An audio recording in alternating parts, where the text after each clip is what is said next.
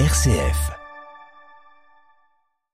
Voyage du pape euh, François Bahreïn. Le Saint-Père est actuellement au Palais Royal pour la conclusion du forum pour le dialogue. Il doit prendre la parole d'ici quelques minutes. Nous reviendrons sur cette rencontre interreligieuse et sur son discours hier soir aux autorités et à la société bahreïnie. Nous verrons également comment est la société de ce royaume majoritairement chiite mais dont la dynastie régnante est sunnite. C'est ce que nous ferons dans notre dossier à suivre à la fin de ce journal. Dans l'actualité internationale, nous verrons comment furent les, premières, les premiers pas de la nouvelle chef du gouvernement italien, Giorgio Meloni, auprès, Giorgia Meloni, auprès des institutions européennes. Nous parlerons aussi de la visite compliquée à Pékin du chancelier allemand, très critiqué chez lui et notamment par des partenaires de coalition. Et puis, nous ferons le point sur les tensions dans la péninsule coréenne après les tirs de missiles de Pyongyang qui ont aussi mis en alerte le Japon. Radio Vatican, le journal, Xavier Sartre.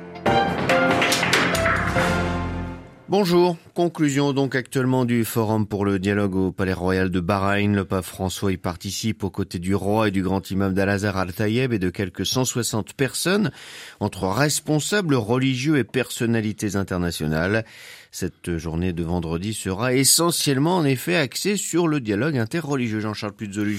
Effectivement, Xavier François l'avait d'ailleurs lui-même précisé lors de l'Angélus du 1er novembre. Ce voyage, deuxième dans une monarchie du Golfe après les Émirats arabes unis en 2019, vise à construire des ponts entre les religions. Et en ce moment même, au moment où nous parlons, euh, la session de clôture du forum avec les salutations du roi du Bahreïn a commencé. Hamad bin Isa bin Salman al-Khalifa a souligné il y a quelques instants la nécessité pour les responsables religieux, les intellectuels et les experts de jouer de toute leur influence pour faire face aux défis et aux crises que le monde a en ce moment même devant lui. Le rôle de tous, dit-il, est de renforcer les valeurs de la paix et de la connaissance réciproque. Avant de céder la parole à l'imam Al-Tayeb, le roi a aussi lancé un appel pour la fin de la guerre entre l'Ukraine, l'Ukraine, et la Russie, afin aussi que des négociations sérieuses pour le bien de l'humanité puissent être entamées. L'imam Al-Tayeb a suivi en espérant que la coopération et la bonne volonté puissent devenir les caractéristiques les plus importantes de notre monde d'aujourd'hui, un monde où la guerre devrait être, dit-il, une exception. Comment un tel espoir peut-il se réaliser sur notre planète, dénonce-t-il, où seulement 1% de la population possède la moitié de la richesse mondiale et où seulement 100 personnes possèdent plus de richesse que 4 milliards de leurs semblables, Al-Tayeb qui dénonce les inégalités lui aussi. Alors hier après-midi, la première prise de parole publique du pape à Bahreïn était devant les autorités et la société civile et déjà des paroles fortes. Autrement, si ce voyage est placé sous le signe du dialogue, les thèmes délicats ne seront donc pas éludés. Non, de fait, hein, dialoguer, cela veut dire aussi avoir le courage de parler de sujets qui divisent, pour ne pas dire qui fâchent. Mais vous savez ce que dit François avec insistance, ne jamais interrompre le dialogue. Ainsi, le pape a lancé un appel pour la rencontre entre les civilisations, les religions et les cultures. Il a insisté sur l'importance de la liberté religieuse et du droit à la vie, dénonçant aussi la peine de mort, toujours en vigueur dans le royaume de Bahreïn. Le Saint-Père s'est également inquiété de la crise mondiale du travail et des situations où l'homme est réduit à un moyen pour produire de l'argent. Jean-Charles Puzolu et cet après-midi, le pape rencontrera en privé le grand imam d'Al-Azhar avant de s'exprimer devant les membres du Conseil musulman des anciens. Une rencontre à suivre en direct commentée en français vers 14h30 heure de Rome sur notre site internet ou sur notre page Facebook. Site internet sur lequel vous retrouverez toutes nos informations concernant ce voyage à Bahreïn. On reste au Proche-Orient. Des tirs de roquettes ont été effectués hier soir depuis la bande de Gaza vers le territoire israélien, les premiers depuis le mois d'août.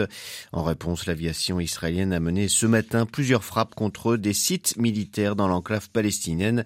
C'est ce qu'a indiqué l'armée israélienne.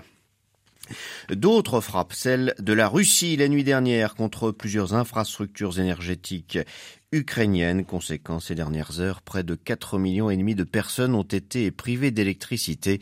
Le président ukrainien dénonce une terreur énergétique.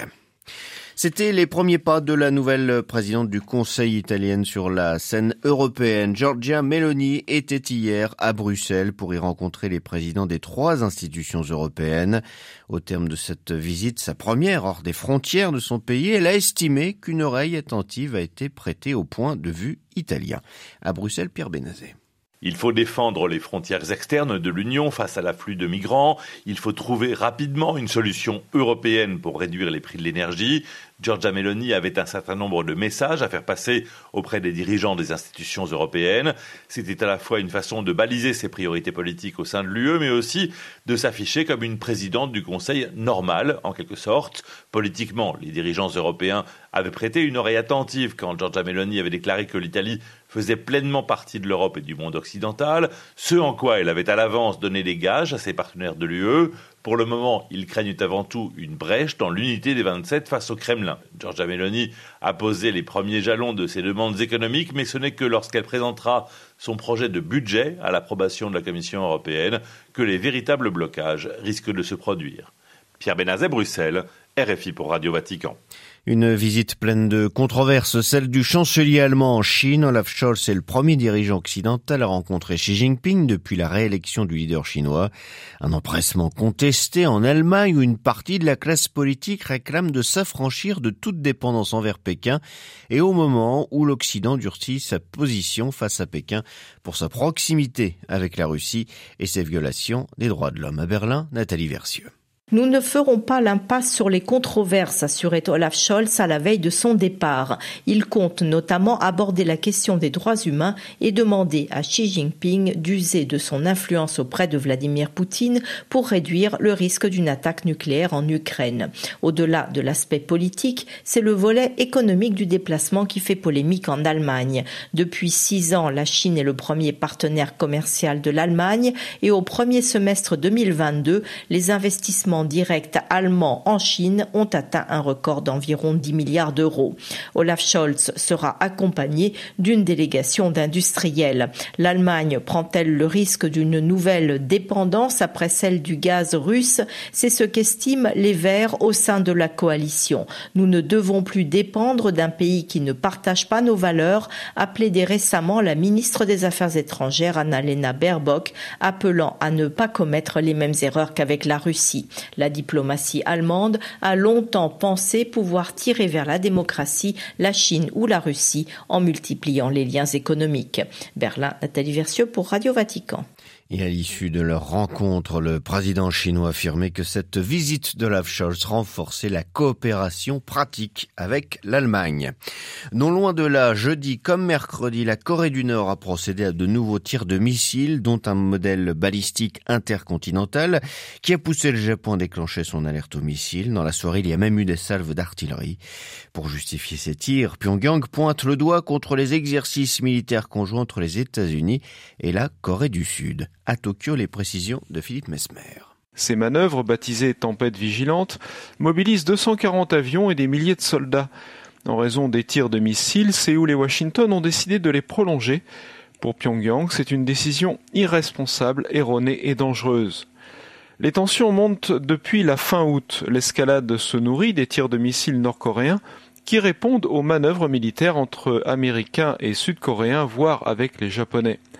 La péninsule vit aussi dans l'attente d'un septième essai nucléaire nord-coréen qui pourrait intervenir avant le 8 novembre, jour des élections de mi-mandat aux États-Unis.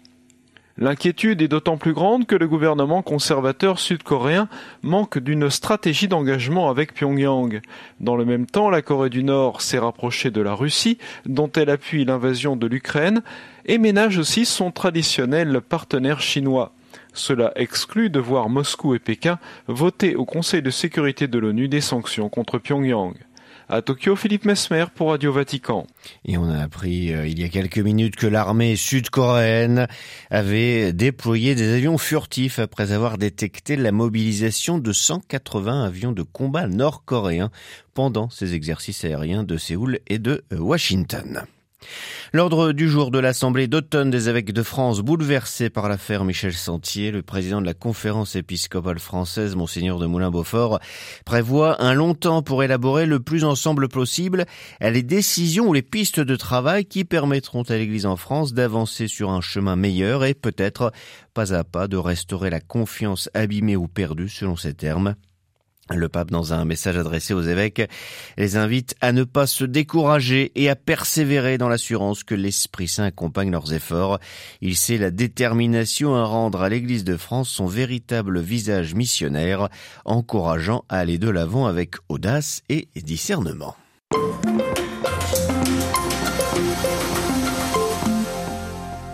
Le pape a donc commencé hier son 39e voyage apostolique à Bahreïn, petit état de la péninsule arabique composé d'une trentaine d'îles du golfe Persique. Depuis l'Antiquité, Bahreïn est une étape importante sur les routes commerciales entre l'Iran, l'Arabie saoudite et la péninsule du Qatar. À la fin des années 1800, le pays devient un protectorat britannique, retrouve son indépendance en 1971. Depuis, Bahreïn est une monarchie dirigée par le roi Hamad al-Khalifa.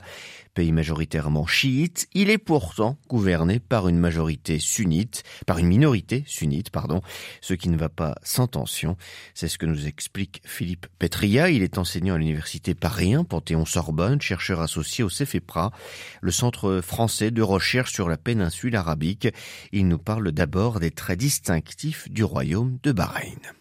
C'est un pays dans lequel euh, se manifeste assez bien et assez tôt en fait le défi actuel que vivent les autres pays de la péninsule arabique. Alors d'une part euh, la coexistence entre différentes branches religieuses difficiles dans le cadre d'une monarchie qui a entrepris euh, plusieurs réformes constitutionnelles mais assez péniblement depuis les années 2000. C'est aussi un pays qui a connu l'un des rares en fait, hein, à part le Yémen, avoir connu un vrai mouvement de protestation euh, en 2011 dans le cadre des printemps arabes. Et ça, c'est pas terminé. Et puis enfin, le volet économique, c'est aussi le premier pays en fait pétrolier à être passé à l'ère post-pétrolière, donc avoir épuisé assez tôt ses gisements pétroliers, alors qu'il a été aussi le premier à avoir des gisements découverts euh, dans les années 1930, et donc euh, à avoir entamé une sorte de transformation économique assez rapide depuis les années 1980 euh, dans le secteur financier, le secteur des services, euh, le secteur aussi d'une certaine façon touristique, là où les autres pays de la région qui sont aujourd'hui plus connus pour ça euh, l'ont entamé à peu près une génération plus tard. Est-ce que ce choix de reconversion, disons, économique